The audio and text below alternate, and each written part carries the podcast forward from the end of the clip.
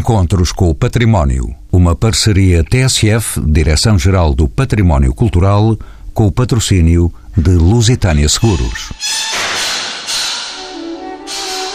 É assim por estes dias na sala Dom João IV, no Palácio Nacional da Ajuda, em Lisboa, enquanto se procede à pintura da abóbada a uma altura de 12 metros e meio.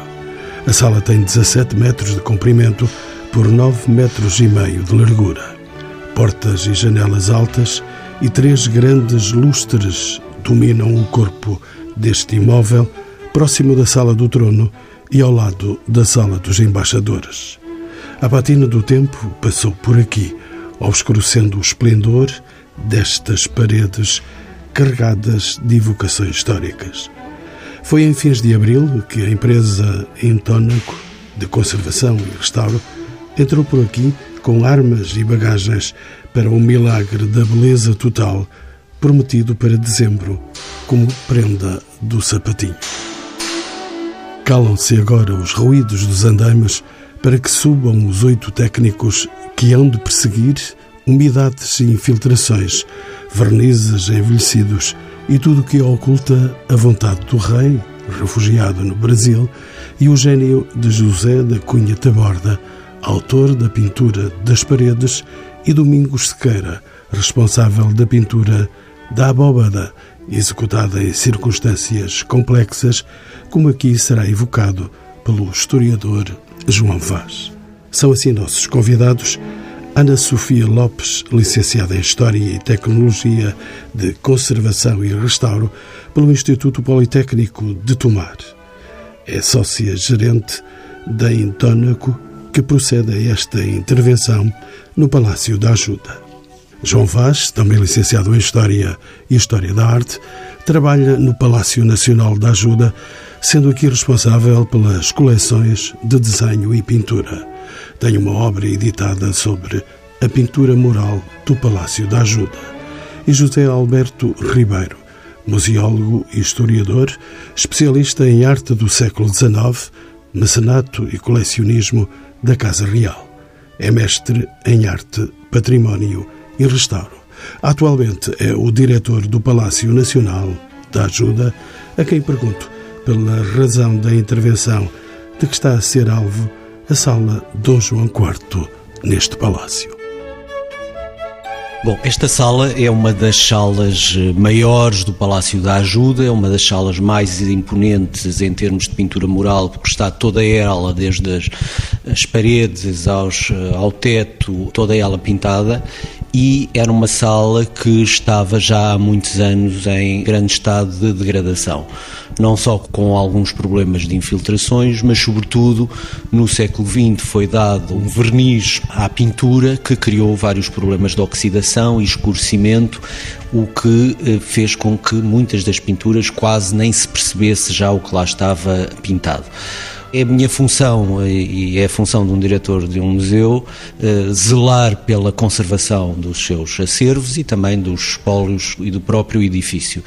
Neste sentido, fiz uma proposta, estamos a falar de um valor considerável que a Direção-Geral de Património Cultural neste momento não poderia avançar e fiz uma proposta a um mecenas, que também é um mecenas do Palácio Nacional da Ajuda, que é a Fundação Milênio BCP, que aceitou de imediato, neste sentido, estes trabalhos estão a ser feitos graças a este mecenato e uh, o objetivo é ter uma das salas, que é uma das salas de aparato e de recepção, aliás, ela fica no alinhamento da sala do trono, uh, sala do trono, sala Dom João VI, esta sala e depois a, a dita sala dos embaixadores, uh, e portanto é uma sala que até normalmente não era utilizada já para cerimónias oficiais ou outro tipo de cerimónias, precisamente pelo estado em que estava. Portanto, o nosso objetivo, acima de tudo, é devolver a sala a um estado de conservação com dignidade para a visita do público, para conservação do próprio uh, edifício e da, da, pintura que lá temos e para, obviamente, a conservação do, do Palácio da Ajuda, que é isso que nos interessa também. João Vaz, de novo nos encontros com o património, está aqui eh, no Palácio da Ajuda há quase 20 anos. Quem foram os responsáveis por estas campanhas de pintura mural? Aqui no Palácio da ajuda? O primeiro responsável foi o rei. Dom João VI? Dom João VI. Na altura ainda não era rei, era príncipe regente. De qualquer modo, há uma pedra de toque que percorre a pintura da ajuda, sempre, que é a exaltação da pessoa do rei e a celebração dos atos heróicos do povo português. Andávamos pelo iluminismo. Andávamos no iluminismo, mas esta determinação temática, se quiser, é uma determinação que já vem de 1802, quando se fez a mudança do projeto barroco para o projeto neoclássico e se determinou que ficavam como, eu vou dizer uma expressão que não é muito própria, mas que toda a gente percebe, como diretores artísticos da ajuda para a escultura o Machado de Castro, para a pintura o Domingos Sequeira e o Vieira Portuense. É um caso único, na minha opinião, nos edifícios públicos portugueses. Não só a quantidade de pintura, portanto, a imensa decoração que o palácio tem, mas também a carga política que se pode extrair dessa mesma pintura. Repare que as campanhas da pintura mural do Palácio da Ajuda atravessam diversos sistemas políticos. Começa no piso térreo no tempo do Antigo Regime, em que há uma, um pormenor, talvez um bocadinho incómodo dizer isto ou ouvir isto, mas eu vou dizer. As invasões francesas acabaram por dar à execução dessa ordem do rei, portanto, a exaltação da pessoa real e do povo português, os atos heróicos do, do, do povo português, dão-lhe uma força, um vigor novo, porque é precisamente a partir da derrota das forças napoleónicas que estas pinturas vão ganhar um significado muito especial e único. Depois passamos para o sistema político, se quiser, liberal constitucional, em que tudo muda, exceto a tal pedra de toque que continua a ser a exaltação do poder real, muitas vezes paradoxalmente. Mas é. E depois, no núcleo miguelista, continuamos com a celebração do poder real. E, portanto, estas decorações partem do próprio monarca e do círculo político, digamos, que o rodeia. Eram ordens para ser cumpridas e a execução das pinturas passava por vários crivos. Faziam-se primeiro, digamos, o pintor submetia o seu projeto, em maquete naturalmente, a uma assembleia de artistas que chamava-se na altura, eram as conferências que se faziam, em que participavam não só os pintores, de uma maneira geral era assim, não só os pintores, mas os escultores, os arquitetos e o inspetor da obra. E depois deste inicial voo pela história, lá voltaremos. Ana Sofia Lopes, bem-vinda também aos Encontros com o Património. No caso específico desta sala de Dom João IV, onde estamos a gravar este programa, quais foram, em termos de conservação e restauro, as principais eh, dificuldades e obstáculos a esta tarefa? As principais dificuldades prendem-se precisamente com o estado de conservação da sala, não é? A sala encontrava-se muito degradada, nos alçados tínhamos, como o Sr. Diretor já teve a oportunidade de dizer, tínhamos vernizes muito e camadas de proteção muito alteradas e muito envelhecidas, que de facto, em algumas zonas com uma espessura muito significativa e que esse de facto foi um dos nossos maiores desafios, foi conseguir implementar eh, uma série de metodologias que nos permitissem fazer uma limpeza, que de certo modo fosse uniforme, não é? Que permitíssemos um, um resultado igual em toda a sala e com uma série de procedimentos de facto fossem o mais inócuos possíveis, quer para nós, quer para as próprias superfícies morais. Esse, de facto, foi o maior desafio nos alçados.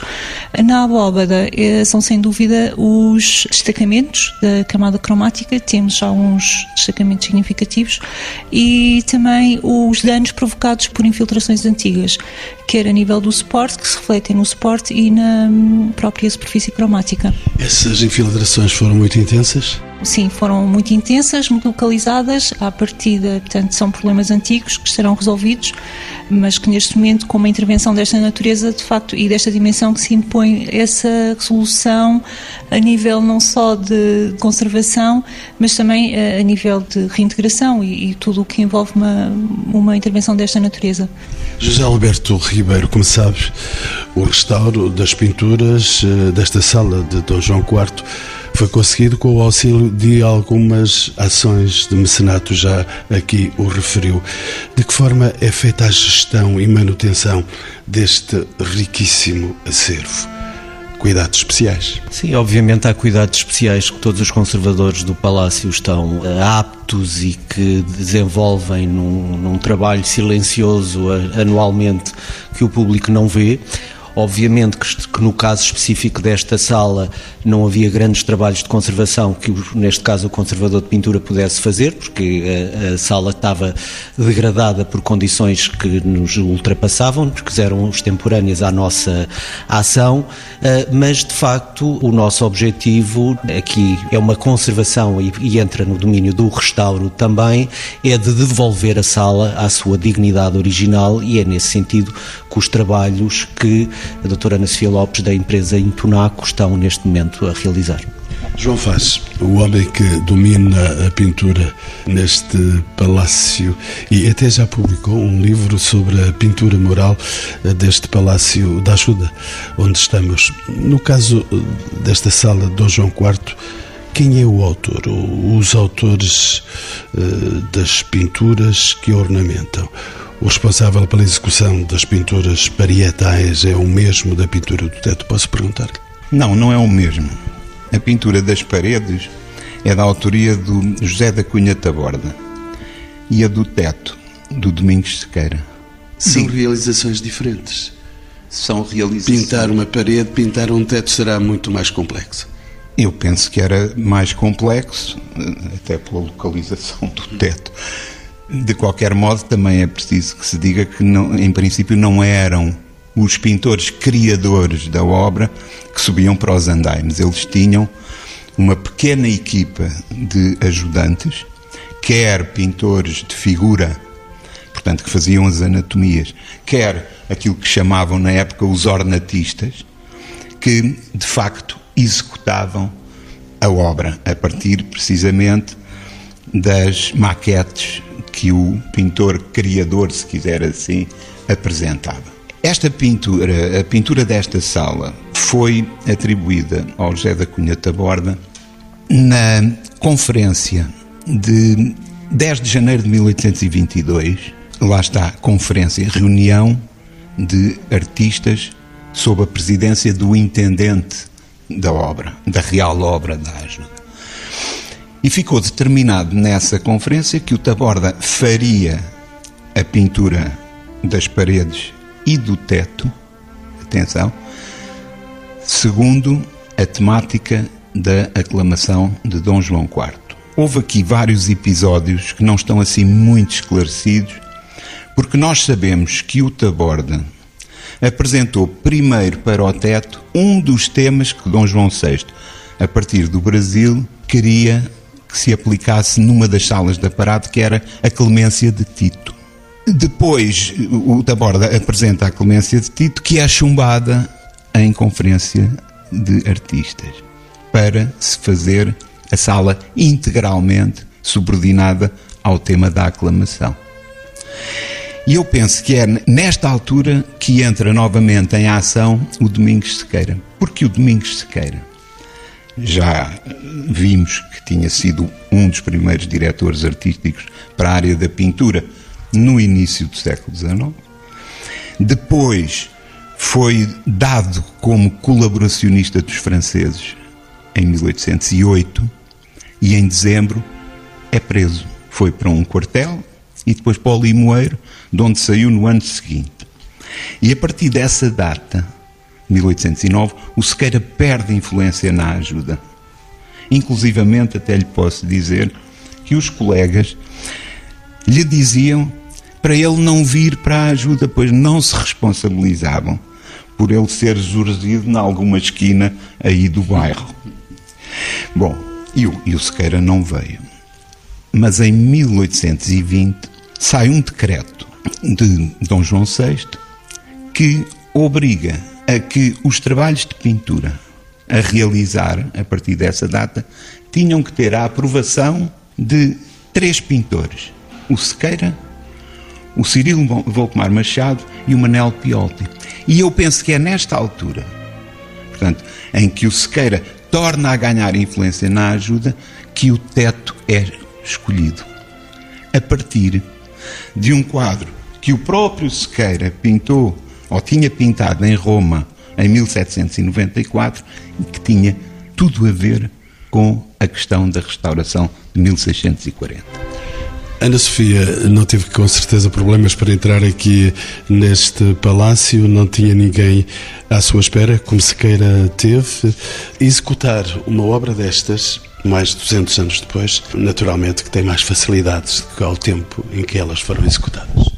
Facilidades em que sentido? No sentido prático, sentido... Sim, sim, sem dúvida.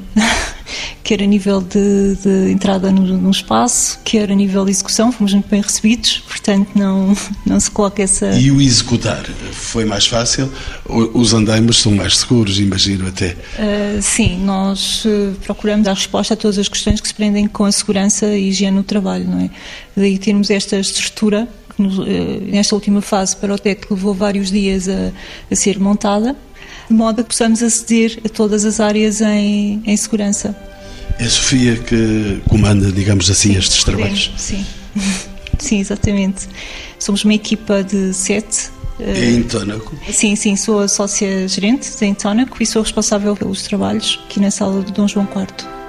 João Vaz, como sabe como ninguém, um dos elementos que se destacam nesta sala Dom João IV são as molduras com elementos vegetalistas, eh, mascarões e panoplias militares. Há algum simbolismo na escolha destas molduras ou eram apenas elementos decorativos? Como é que tudo isso acontecia e se fazia? Eu penso que eram essencialmente elementos decorativos, embora possamos associar, se quisermos, as panóplias, porque eh, eh, o que é que eram as panóplias? Eh, as panóplias eram conjuntos de armas apreendidas ao inimigo devidamente organizadas. Temos de falar devagar quando falamos de armas hoje em dia. Muito devagar.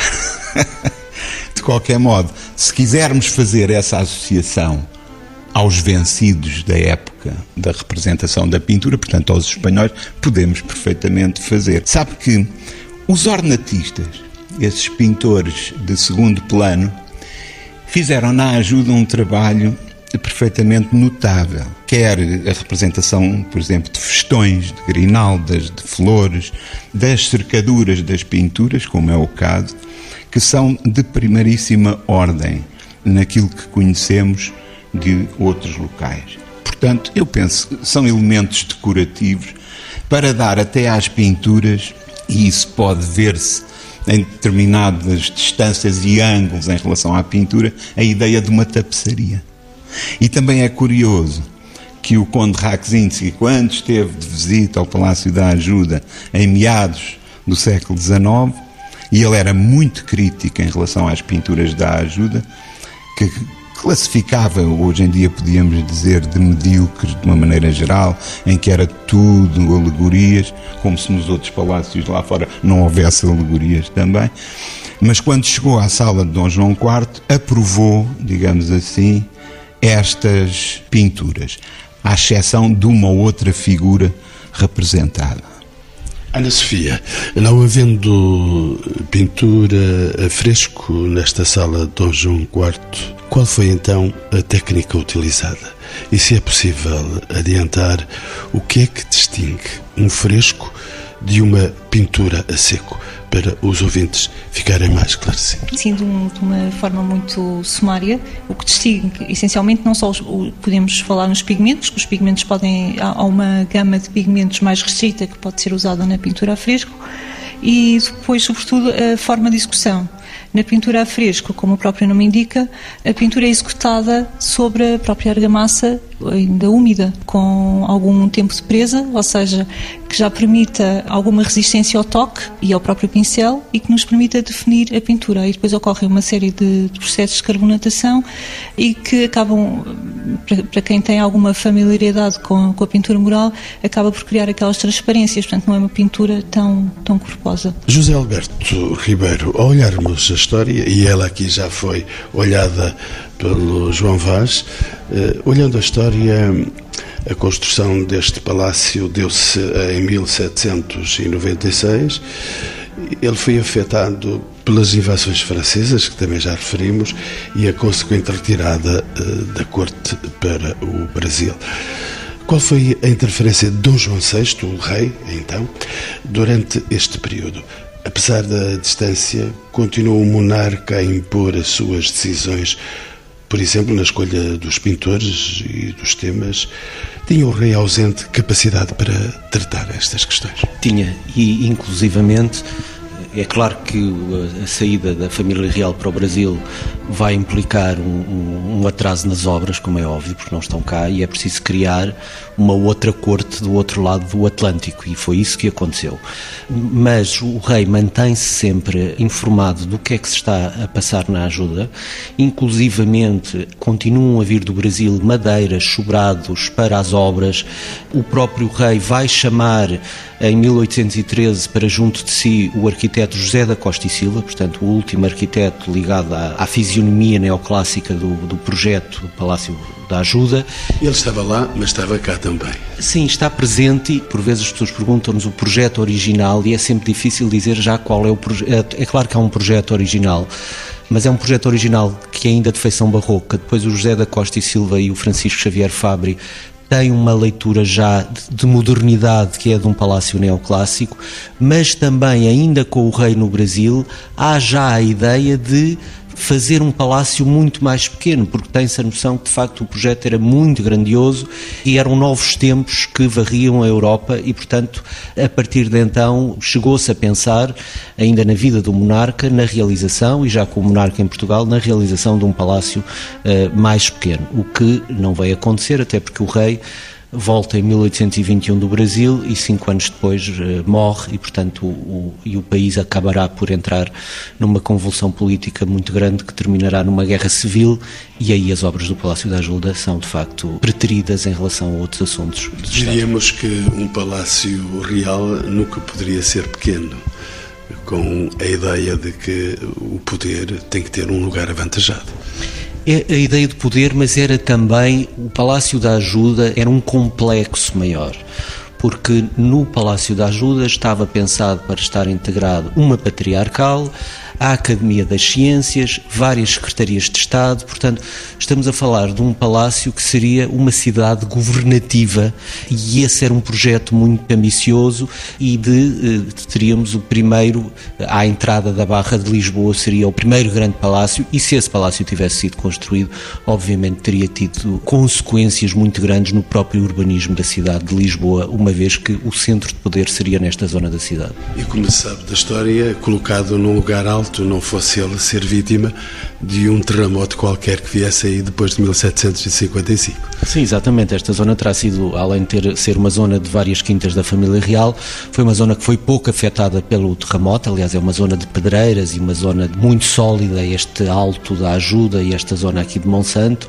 e também para além disso, obviamente, tem um local privilegiadíssimo de estar na foz do Rio Tejo e a entrada da Barra de Lisboa. Tem uma situação também privilegiada nesse sentido. Da história, voltemos então, Ana Sofia, para esta sala Dom João IV. Ana Sofia Lopes é uma técnica especializada em conservação e restauro. Para uma intervenção desta envergadura de que estamos a falar, é necessário assentar com todas as condições de segurança para que elas estejam todas reunidas. Que condições são estas? Estavam de facto reunidas essas condições, Ana Sofia? Nós procuramos, quando elas não estão reunidas, procuramos de alguma forma ir ao encontro das soluções, não é? Mas sim, estavam reunidas, portanto nós procuramos, quer com, com a implementação do estaleiro, quer com a montagem de andaime, quer com o incremento da equipa à medida da dimensão das próprias fases do trabalho, portanto procuramos de facto ir ao encontro desses desafios. No outro canto desta conversa, João Vaz, há uma leitura política eh, destas pinturas e concretamente desta sala de Dom João IV. As pinturas do teto são de caráter mitológico. É isso? É. É uma alegoria. No fundo, é uma alegoria à Revolução de 1640.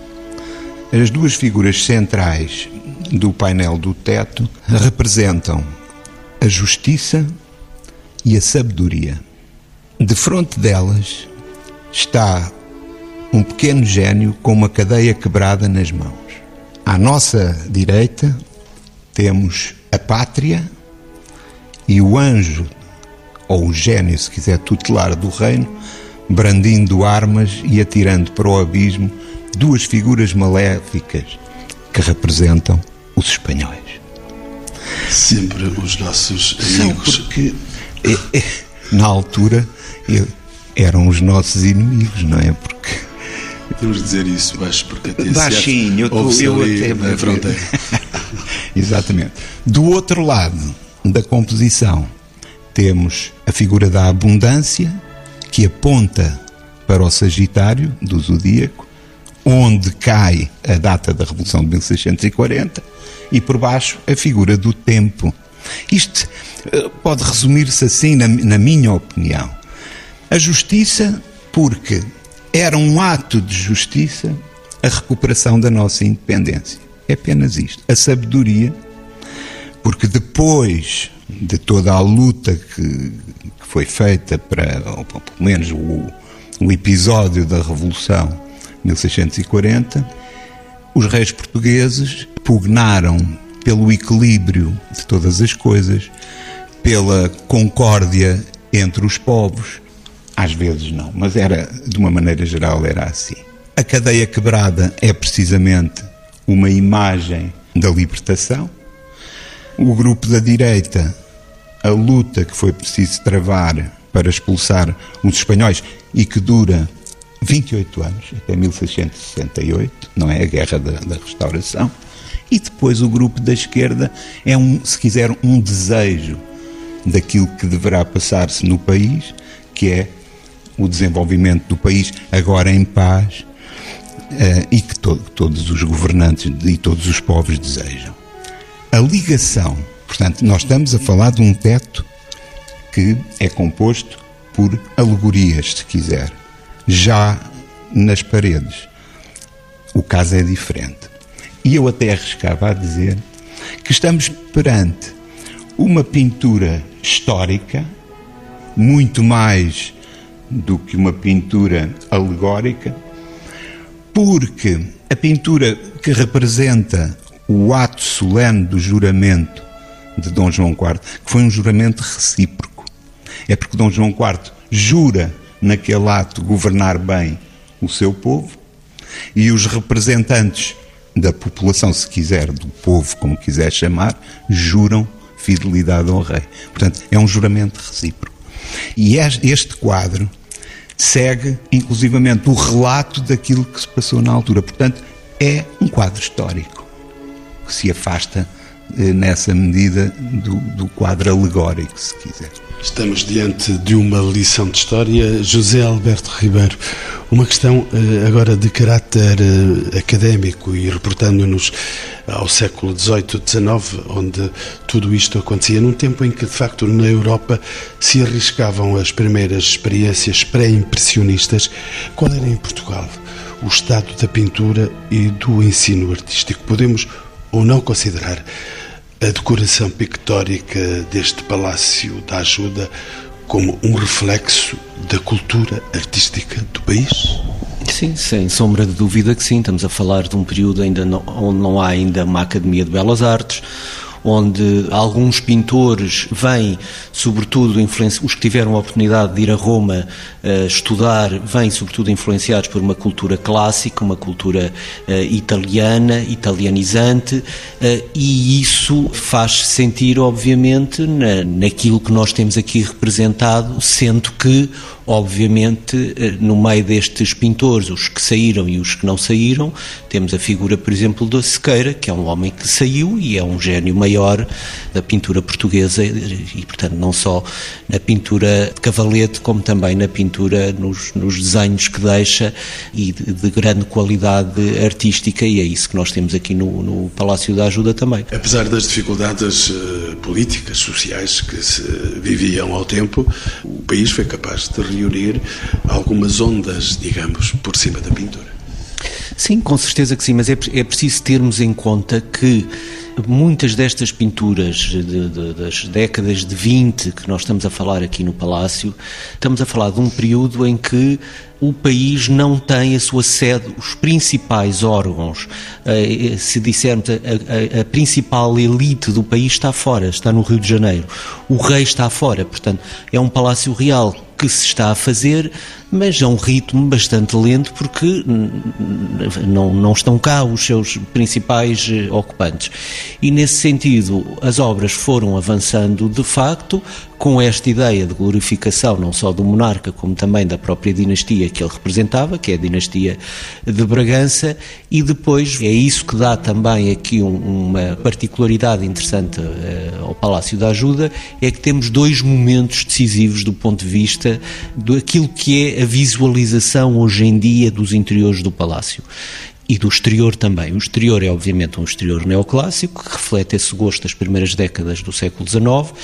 No interior, algumas salas, como esta que estamos a falar, como a sala Dom João VI, como muitos outros tetos que existem, refletem de facto esse mundo ligado ainda a Dom João VI, a Dom Miguel que passou por cá, até à Guerra Civil temos de facto essas figuras e é um mundo ainda mais marcado pela cultura neoclássica.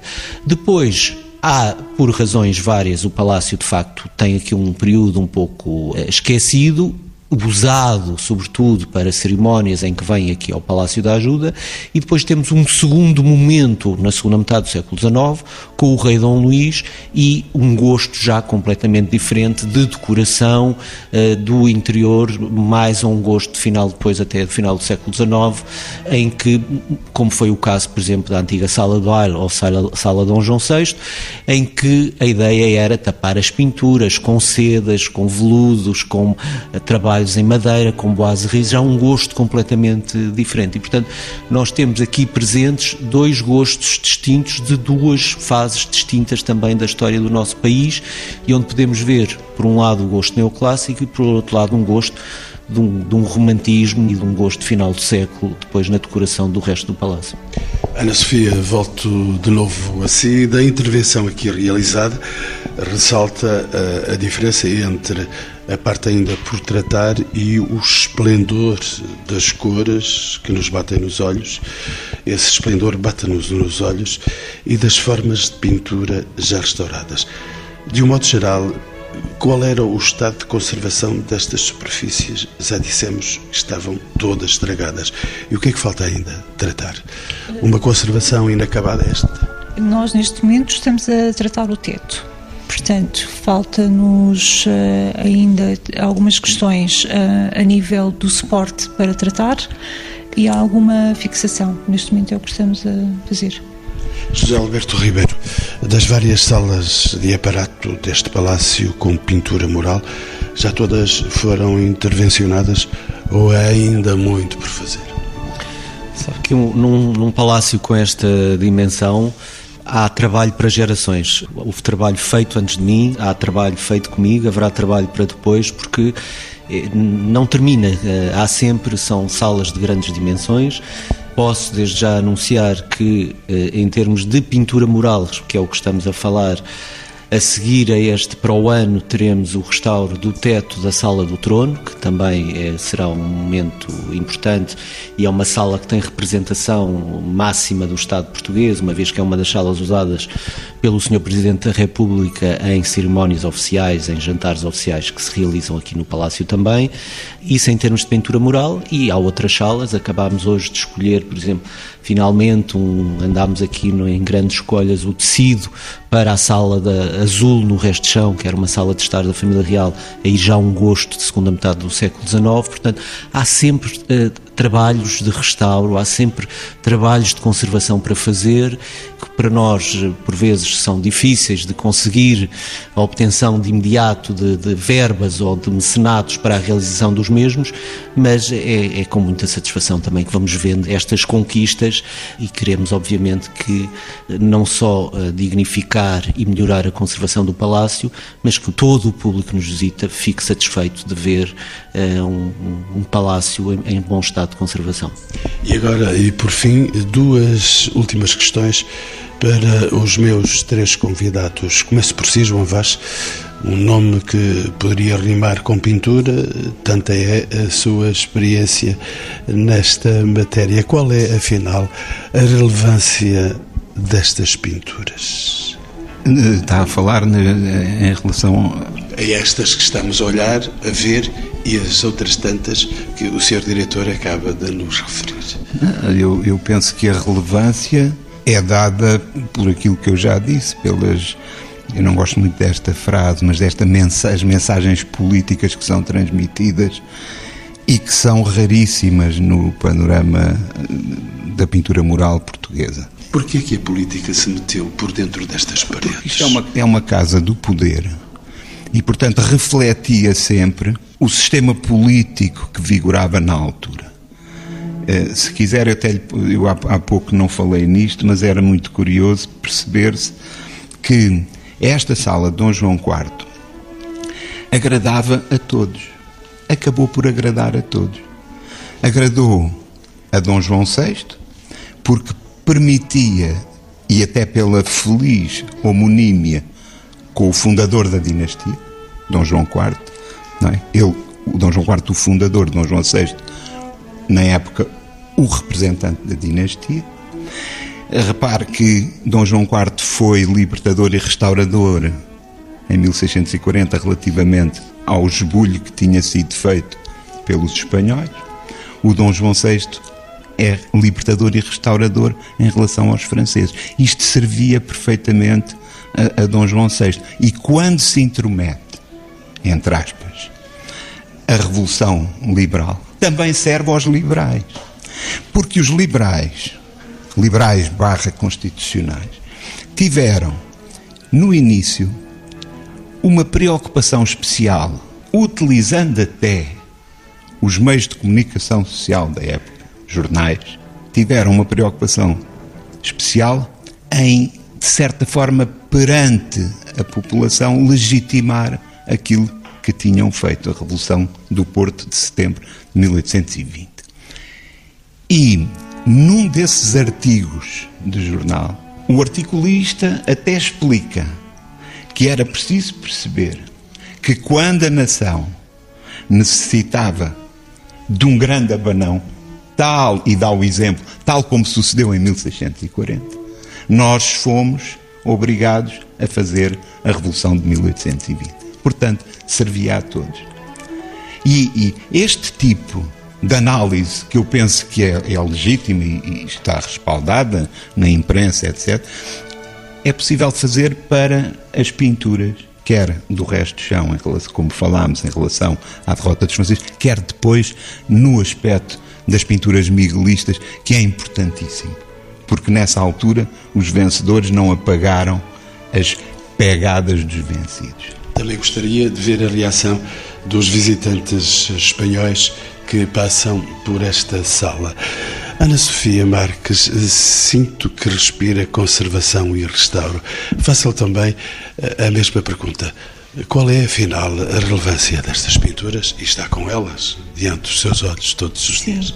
Para nós, posso falar pela minha equipa, tem a ver sobretudo com, com o grande desafio profissional que foi de facto tem sido o tratamento dessas superfícies, que irá ser certamente um desafio até, até à conclusão do projeto. José Alberto Ribeiro, museólogo e historiador, o diretor deste monumental Palácio da Ajuda, por que visitar e conhecer estas pinturas aqui alcandoradas? Bom, por várias razões. Em primeiro lugar, porque, eh, tal como foi referido, são instrumentos extremamente interessantes de propaganda e poder da monarquia. E não há assim tantos eh, exemplos que possamos encontrar no nosso panorama uh, histórico construído desses mesmos exemplos. Depois é de facto um período em que também este período do reinado de Dom João VI, por vezes pouco esquecido, hoje em dia mais recuperado até pela historiografia brasileira, por exemplo, e posso-lhe dar o, o, exemplo que, exemplo, os visitantes brasileiros ficam sempre muito satisfeitos de ver as várias referências ao Dom João VI e ao próprio Brasil, que também é aqui apontado várias vezes, eh, não só da ida da família real para o Brasil, como também do regresso do próprio Dom João VI, como aparece na sala que antecede esta onde nos encontramos agora. E depois, de facto, estas pinturas têm que ser descodificadas numa mensagem de propaganda e poder da Casa Real, numa casa de poder, como já foi disto, porque este palácio é um palácio real. E, portanto, é isso que o visitante tem que perceber e tem que, eh, e nós queremos que perceba quando nos visita, é que está a visitar um palácio real que hoje é um museu, por acaso é o único palácio real em Lisboa que hoje é um museu e, portanto, todas estas, uh, uh, todos estes códigos tinham uma finalidade uh, e a finalidade é, obviamente, de glorificação do rei, mas o rei representa o país e, portanto, é a glorificação do país que está aqui uh, apresentada. E se me permite, Sr. Diretor, uh, aqui as pinturas serão de trabalho, digamos assim, leve. Há obras que não se ouvem neste momento, felizmente, uh, porque impediriam a nossa comunicação, nem de propósito este ruído agora a sinalizar que há obras aqui no Palácio em que ponto estão estas obras? Ele vai ter uma face diferente do que oferece? É, uh, finalmente parece que se cobrou uma maldição que se contava existir do Manel Caetano Souza, do primeiro arquiteto, e neste momento nós temos obras a decorrer, quem passar pela calçada da ajuda não ficará indiferente a essas mesmas obras. O que aconteceu até agora foi, sobretudo, demolições, mas é bom que, que se perceba que não são demolições de construções do projeto inicial, são demolições de construções do século XX, de tentativas várias de uh, rematar o Palácio da Ajuda. Não estamos a falar de uh, refazer um dos projetos do século XIX, estamos a falar de rematar o Palácio que nunca chegou a acontecer, nas várias tentativas que houve também no século XX. Há neste momento um projeto que é um projeto de remate, um projeto que corresponde às cartas internacionais de arquitetura, portanto, com uma linguagem contemporânea, em algumas partes, noutras, respeitando a, a linguagem clássica existente, no sentido, da autoria do arquiteto João Carlos Santos, no sentido de instalar nessa ala, na ala poente, o tesouro da Casa Real e as peças designadas joias da coroa numa exposição permanente. É importante que isso também não é uma exposição temporária, é uma exposição permanente, as peças não poderão sair deste espaço e será certamente uma grande atração turística a nível da cidade de Lisboa, mas também a nível uh, nacional e que terá um impacto também aqui na, na, na, própria visita depois ao palácio que foi residência real, onde nos encontramos agora. E as obras uh, vão pelos anos 20 uh, eh, ou estarão por perto? As obras vão pelos anos 20, certamente, isso é já ponto assente. Finalizou uma fase da obra que foi de demolições e de consolidação de um alçado existente e, sobretudo, de escavações, e agora vamos entrar numa segunda fase de construção, e a partir daqui é que se verá de facto um crescer de uma nova construção que tem uma componente muito grande de segurança, como é óbvio, tem uma componente também uh, muito grande de obra, porque estamos a falar ainda de uma área construtiva bastante significativa. Como se fosse um palácio novo. Um palácio novo que está, que está a crescer é obviamente uma ala nova que ajudará a uma leitura de conjunto do Palácio Nacional da Ajuda.